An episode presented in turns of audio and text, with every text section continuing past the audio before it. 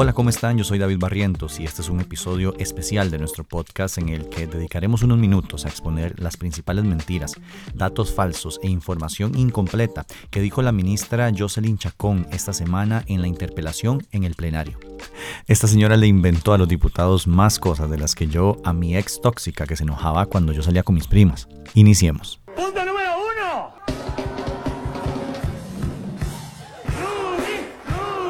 Empecemos con una sencilla, apertura del país y regreso a clases. Yo tengo una conciencia completamente tranquila de venir a ustedes a decirles que a pesar de haber abierto el país y a pesar de volver a llevar a los niños a las aulas, Eso es falso. El regreso a clases se dio de forma escalonada durante la administración anterior desde el 2021. Lo mismo con la apertura de negocios y otras actividades en enero de 2022. Eso no lo decidió la ministra Chacón. Intercambiar vacunas de adultos por vacunas para niñez. Doctora, tengo entendido que usted logró en una negociación con Pfizer cambiar varios miles de vacunas para adultos por vacunas para niños. Y usted logró que la empresa farmacéutica se las cambiara por vacunas pediátricas, ¿es correcto? quizá de, no de esa manera, sino que las vacunas que tenemos en Costa Rica, tenemos muchísimas, están a punto de vencerse y las que iban a llegar eran de las mismas. Entonces lo que hice, ya que se iba a solicitar pediátricas, lo que hice fue decirle, no, no, no me mande más porque no perdamos más plata, sino cámbiemelas por de niños, que de todas formas ya se iban a solicitar y mándenos esas.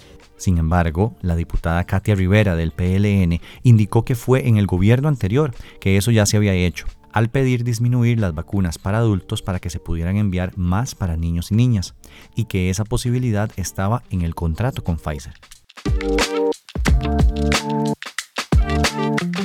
Las vacunas contra COVID no han cumplido las etapas. Yo creo en la, en la obligatoriedad de la vacuna, normalmente en las vacunas que hemos tenido siempre en nuestro país, ¿verdad? Cuando hemos tenido, por ejemplo, una vacuna de polio y otras más que han cumplido con todas sus fases y, y eso no le ha generado ningún miedo a las personas.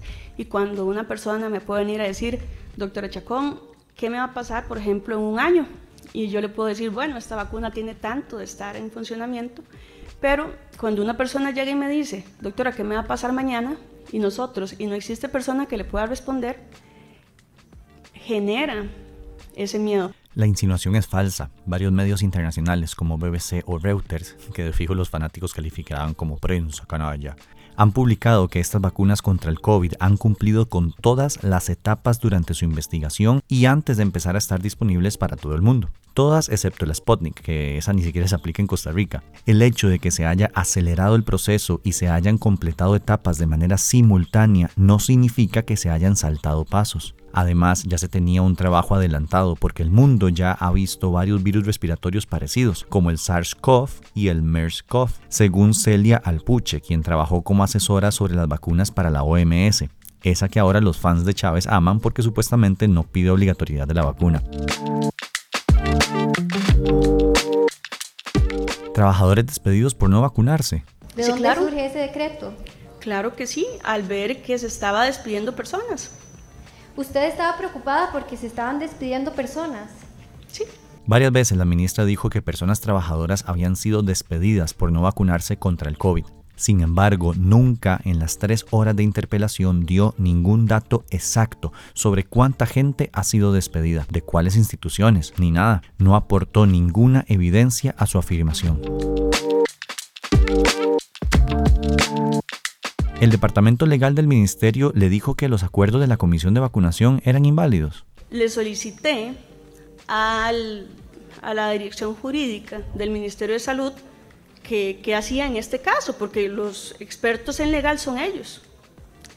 Ellos me responden que efectivamente los acuerdos tomados por la Comisión Nacional de Vacunación desde el momento en que están vencidos no valen. Si a usted, todos sus abogados del Ministerio de Salud, que no son mis personas de confianza, sino que son los abogados que han sido los abogados por más de 40 años en el Ministerio de Salud y que han sido abogados de absolutamente todos los ministros, me indican y me firman que todos los acuerdos tomados no, no, no valen, yo bien me hubiera podido quedar con eso. Entonces fue el departamento legal del Ministerio de Salud el que le. Sin embargo, no presentó ninguna prueba de que eso realmente sucedió. La hora tica habló con dos personas del departamento jurídico del ministerio.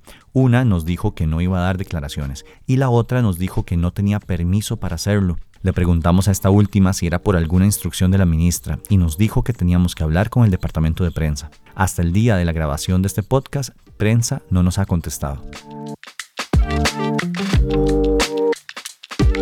Esto es un resumen solo de las afirmaciones erróneas, las mentiras y los datos falsos que dio la ministra. Luego están los comentarios simplemente absurdos o descabellados que se dejó decir, como por ejemplo afirmar que ha sido ella quien ha disminuido la cantidad de muertes por COVID y que en este gobierno se han muerto menos que en el pasado. He disminuido las muertes, he disminuido los casos y he disminuido la cantidad de pacientes en cuidados intensivos. Esto no es solo insensible, sino también desagradable e inmaduro. Y es una ironía enorme porque parte de lo que permitió al país tener menos personas muertas por COVID fueron justamente las vacunas. También dijo que a los grupos antivacunas había que escucharles, que tenían razones válidas para oponerse a la vacuna. Vamos a ver, un grupo antivacunas, personas que tienen todas sus vacunas, absolutamente todas, pero que con esta tienen dudas de nuevo, algo absurdo.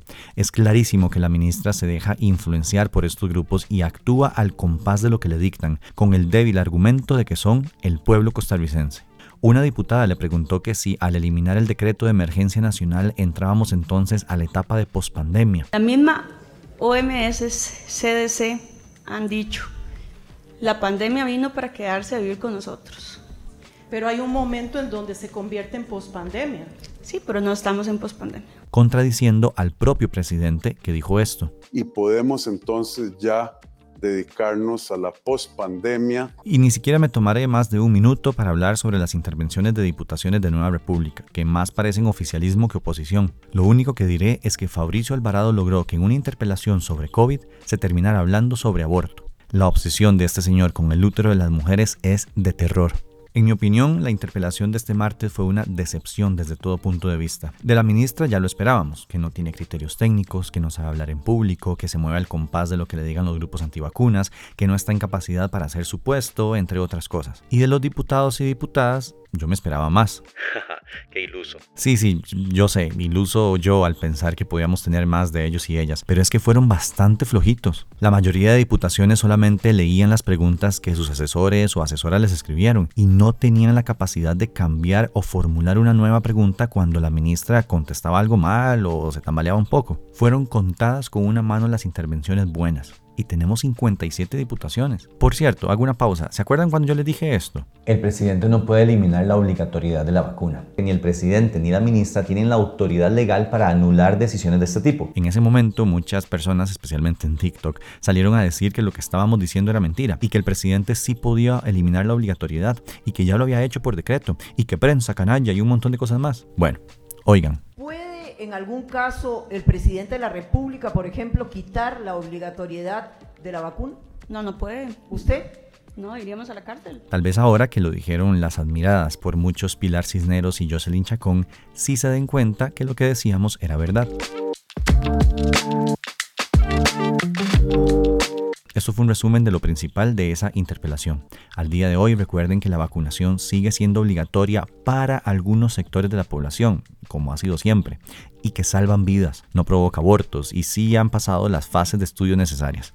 No se dejen engañar. Mañana viernes tendremos nuestro episodio regular de The Week, así que no se lo pierdan porque esta semana pasaron muchas cosas además de la interpelación. Recuerden seguirnos en todas nuestras redes sociales, arroba y compartir este podcast para que más gente lo escuche.